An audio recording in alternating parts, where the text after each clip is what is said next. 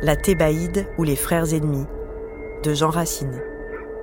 Une création proposée par France Culture et la Comédie Française. Acte 2.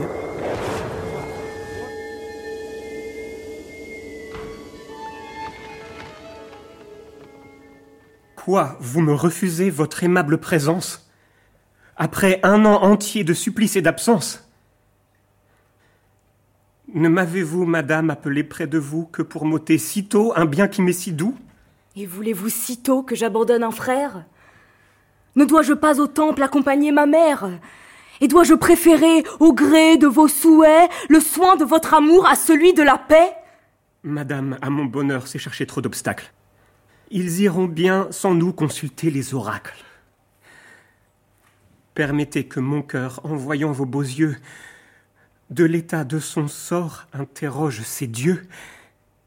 Puis je leur demander, sans être téméraire, s'ils ont toujours pour moi leur douceur ordinaire. Souffre-t-il sans courroux mon ardente amitié? Et du mal qu'ils ont fait ont-ils quelque pitié? Durant le triste cours d'une absence cruelle, avez-vous souhaité que je fusse fidèle? Songiez-vous que la mort menaçait loin de vous un amant qui ne doit mourir qu'à vos genoux. Ah D'un si bel objet quand une âme est blessée, quand un cœur jusqu'à vous élève sa pensée, qu'il est doux d'adorer tant de divins appâts, mais aussi que l'on souffre en ne les voyant pas. Un moment loin de vous me durait une année j'aurais fini cent fois ma triste destinée, si je n'eusse songé jusque à mon retour que mon éloignement vous prouvait mon amour, et que le souvenir de mon obéissance pourrait en ma faveur parler en mon absence, et que, pensant à moi, vous penseriez aussi qu'il faut aimer beaucoup pour obéir ainsi. Oui, je l'avais bien cru qu'une âme si fidèle trouverait dans l'absence une peine cruelle, et si mes sentiments se doivent découvrir, je souhaitais, aimons, qu'elle vous fît souffrir. Et qu'étant loin de moi, quelque ombre d'amertume vous fit trouver les jours plus longs que de coutume. Mais ne vous plaignez pas, mon cœur, chargé d'ennui, ne vous souhaitait rien qu'il n'éprouvât en lui. Surtout depuis le temps que dure cette guerre, et que de gens armés vous couvrez cette terre, ô Dieu! À quel tourment mon cœur s'est vu soumis, voyant des deux côtés ses plus tendres amis. Mille objets de douleur déchiraient mes entrailles. J'en voyais et dehors et dedans nos murailles. Chaque assaut à mon cœur livrait mille combats. Et mille fois le jour je souffrais le trépas. Mais enfin, qu'ai-je fait en ce malheur extrême que ne m'ait ordonné ma princesse elle-même? J'ai suivi Polynice et vous l'avez voulu. Vous me l'avez prescrit par un ordre absolu. Je lui vouai dès lors une amitié sincère. Je quittai mon pays, j'abandonnai mon père. Sur moi, par ce départ, j'attirai son courroux. Et pour tout dire, enfin, je m'éloignai de vous. Je m'en souviens, Aimon. Et je vous fais justice. C'est moi que vous serviez en servant Polynice. Il m'était cher alors, comme il est aujourd'hui.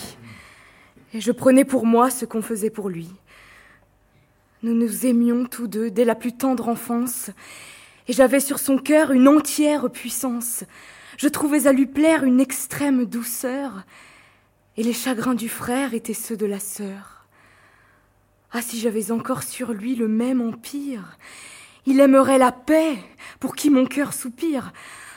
Notre commun malheur en serait adouci. Je le verrais, aimons.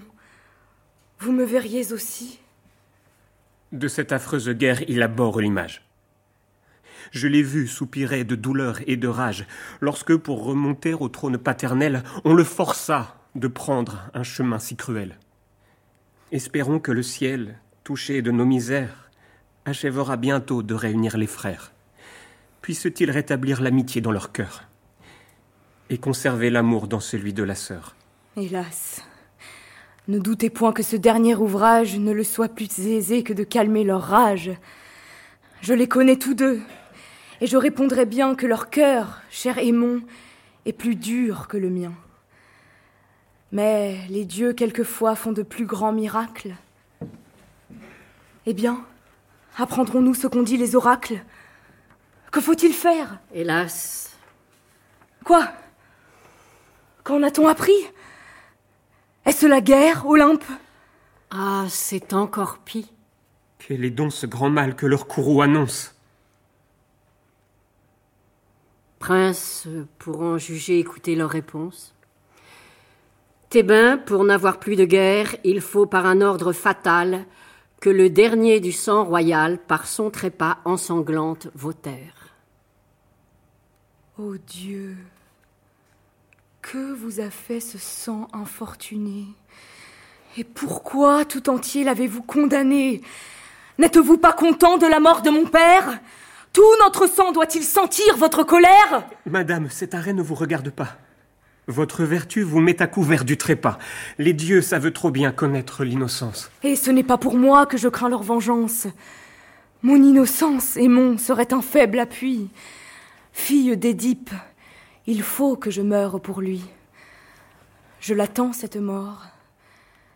Et je l'attends sans plainte. Et s'il faut avouer le sujet de ma crainte, c'est pour vous que je crains. Oui, cher Aimon, pour vous, de ce sang malheureux vous sortez comme nous, et je ne vois que trop que le courroux céleste vous rendra comme à nous cet honneur bien funeste, et fera regretter au prince de Thébain de n'être pas sorti du dernier des humains. Peut-on se repentir d'un si grand avantage? Un si noble trépas flatte trop mon courage. Et du sang de ces rois il est beau d'être issu. Dut-on rendre ce sang sitôt qu'on l'a reçu? Et quoi si parmi nous on a fait quelque offense le ciel doit-il sur vous en prendre la vengeance? Et n'est-ce pas assez du père et des enfants sans qu'il aille plus loin chercher des innocents? C'est à nous à payer pour les crimes des nôtres. Punissez-nous, grand Dieu, mais épargnez les autres. Mon père, cher Aimon, vous va perdre aujourd'hui, et je vous perds peut-être encore plus que lui. Le ciel punit sur vous et sur votre famille et les crimes du père, et l'amour de la fille. Et ce funeste amour vous nuit encore plus que les crimes d'Édipe et le sang de Laïus. Quoi? Mon amour, madame, et qu'a-t-il de funeste? Est-ce un crime qu'aimer une beauté céleste? Et puisque sans colère il est reçu de vous, en quoi peut-il du ciel mériter le courroux? Vous seul en mes soupirs êtes intéressé. C'est à vous à juger s'il vous ont offensé. Tels que seront pour eux vos arrêts tout-puissants, ils seront criminels ou seront innocents. Que le ciel, à son gré, de ma perte dispose. J'en chérirai toujours et l'une et l'autre cause. Glorieux de mourir pour le sang de mes rois, et plus heureux encore de mourir sous vos lois. Aussi bien que ferais-je en ce commun naufrage? Pourrais-je me résoudre à vivre davantage? En vain, les dieux voudraient différer mon trépas. Mon désespoir ferait ce qu'il ne ferait pas. Mais peut-être, après tout, notre frayeur est vaine. Attendons. Mais voici Polynice et la reine. Madame, au nom des dieux, cessez de m'arrêter. Je vois bien que la peine peut s'exécuter. J'espérais que du ciel la justice infinie voudrait se déclarer contre la tyrannie, et que lassé de voir répandre tant de sang, il rendrait à chacun son légitime rang. Mais puisqu'ouvertement, il tient pour l'injustice et que des criminels il se rend le complice, dois-je encore espérer qu'un peuple révolté, quand le ciel est injuste, écoute l'équité? Dois-je prendre pour juge une troupe insolente, d'un fier usurpateur, ministre violente, qui sert mon ennemi par un lâche intérêt et qui l'anime encore tout éloigné qu'il est? La raison n'agit point sur une populace. De ce peuple déjà j'ai ressenti l'audace. Et loin de me reprendre après m'avoir chassé, il croit voir un tyran dans un prince offensé. Comme sur lui, l'honneur n'eut jamais de puissance, il croit que tout le monde aspire à la vengeance. De ses inimitiés, rien n'arrête le cours. Quand il hait une fois, il veut haïr toujours. Mais s'il est vrai, mon fils, que ce peuple vous craigne, et que tous les Thébains redoutent votre règne, pourquoi par tant de sang cherchez-vous à régner sur ce peuple endurci que rien ne peut gagner? Est-ce au peuple, madame, à se choisir un maître? Sitôt qu'il est un roi, doit-on cesser de l'être? Sa haine ou son amour sont-ce les premiers droits qui font monter au trône ou descendre les rois? Que le peuple, à son gré, nous craigne ou nous chérisse, le sang nous met au trône, et non pas son caprice. Ce que le sang lui donne, il le doit accepter, Et s'il n'aime son prince, il le doit respecter. Vous serez un tyran, haï de vos provinces. Ce nom ne convient pas au légitime prince. De ce titre odieux, mes droits me sont garants. La haine des sujets ne fait pas les tyrans. Appelé de ce nom, Éthéocle lui-même. Il est aimé de tous. C'est un tyran qu'on aime, qui par sans lâcheté tâche à se maintenir au rang ou par la force, il a su parvenir. Et son orgueil le rend par un effet contraire esclave de son peuple et tyran de son frère. Pour commander tout seul, il veut bien obéir et se fait mépriser pour me faire haïr. Ce n'est pas sans sujet qu'on me préfère un traître. Le peuple aime un esclave et craint d'avoir un maître. Mais je croirais trahir la majesté des rois si je faisais le peuple arbitre de mes droits. Ainsi donc, la discorde a pour vous tant de charme. Vous lassez-vous déjà d'avoir posé les armes? Ne cesserons-nous point, après tant de malheurs, vous de verser du sang, moi de verser des pleurs? N'accorderez-vous rien aux larmes d'une mère? Ma fille, s'il se peut, retenez votre frère, le cruel pour vous seul avait de l'amitié. Ah, si pour vous son âme est sourde à la pitié, que pourrais-je espérer d'une amitié passée qu'un long éloignement n'a que trop effacé? À peine en sa mémoire ai-je encore quelques rangs. Il n'aime, il ne se plaît qu'à répandre du sang. Ne cherchez plus en lui ce prince magnanime, ce prince qui montrait tant d'horreur pour le crime, dont l'âme généreuse avait tant de douceur, qui respectait sa mère et chérissait sa sœur. La nature pour lui n'est plus qu'une chimère. Il méconnaît sa sœur. Il méprise sa mère. Et l'ingrat, en l'état où son orgueil l'a mis, nous croit des étrangers ou bien des ennemis. N'imputez point ce crime à mon âme affligée. Dites plutôt, ma sœur, que vous êtes changée. Dites que de mon rang, l'injuste usurpateur m'a su ravir encore l'amitié de ma sœur. Je vous connais toujours et suis toujours le même. Est-ce m'aimer cruel autant que je vous aime que d'être inexorable à mes tristes soupirs et m'exposer encore à tant de déplaisirs? Mais vous-même, ma sœur, est-ce aimer votre frère que de lui faire ici cette injuste prière et me vouloir ravir le sceptre de la main? Dieu, qu'est-ce qu'Éthéocle a de plus inhumain? C'est trop favoriser un tyran qui m'outrage. Non, non, vos intérêts me touchent davantage. Ne croyez pas mes pleurs perfides à ce point. Avec vos ennemis, ils ne conspirent point. Cette paix que je veux me serait un supplice si l'on devait coûter le sceptre Apollinis. Et l'unique faveur, mon frère, où je prétends, c'est qu'il me soit permis de vous voir plus longtemps. Seulement quelques jours, souffrez que l'on vous voie, et donnez-nous le temps de chercher quelques voix qui puisse vous remettre au rang de vos aïeux, sans que vous répandiez un sang si précieux. Pouvez-vous refuser cette grâce légère aux larmes d'une sœur, aux soupirs d'une mère? Mais quelle crainte encore vous peut inquiéter? Pourquoi si promptement voulez-vous nous quitter? Quoi, ce jour tout entier, n'est-il pas de la trêve? Dès qu'elle a commencé, faut-il qu'elle s'achève? Vous voyez qu'Éthéocle a mis les armes bas. Il veut que je vous voie. Et vous ne voulez pas?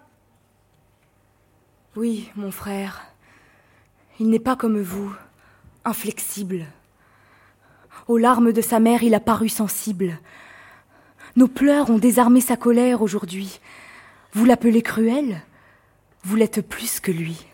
Seigneur, rien ne vous presse et vous pouvez sans peine laisser agir encore la princesse et la reine. Accordez tout ce jour à leur pressant désir. Voyons si leur dessein ne pourra réussir. Ne donnez pas la joie au prince, votre frère, de dire que sans vous la paix se pouvait faire. Vous aurez satisfait une mère, une sœur, et vous aurez surtout satisfait votre honneur. Mais que veut ce soldat? Son âme est tout émue. Seigneur, on est aux mains, et la trêve est rompue. Créon et les Thébains, par l'ordre de leur roi, attaquent votre armée et violent leur foi. Le brave Hippomédon s'efforce en votre absence de soutenir leur choc de toute sa puissance. Par son ordre, Seigneur, je vous viens avertir. Ah, les traîtres Allons, Aimon, il faut sortir. Madame, vous voyez comme il tient sa parole? Mais il veut le combat. Il m'attaque. Et j'y vole. Polynice Mon fils Mais il ne m'entend plus. Aussi bien que mes pleurs, mes cris sont superflus. Chère Antigone, allez, courez à ce barbare, du moins allez prier, aimons qu'il les sépare. La force m'abandonne, et je n'y puis courir. Tout ce que je puis faire, hélas, c'est de mourir.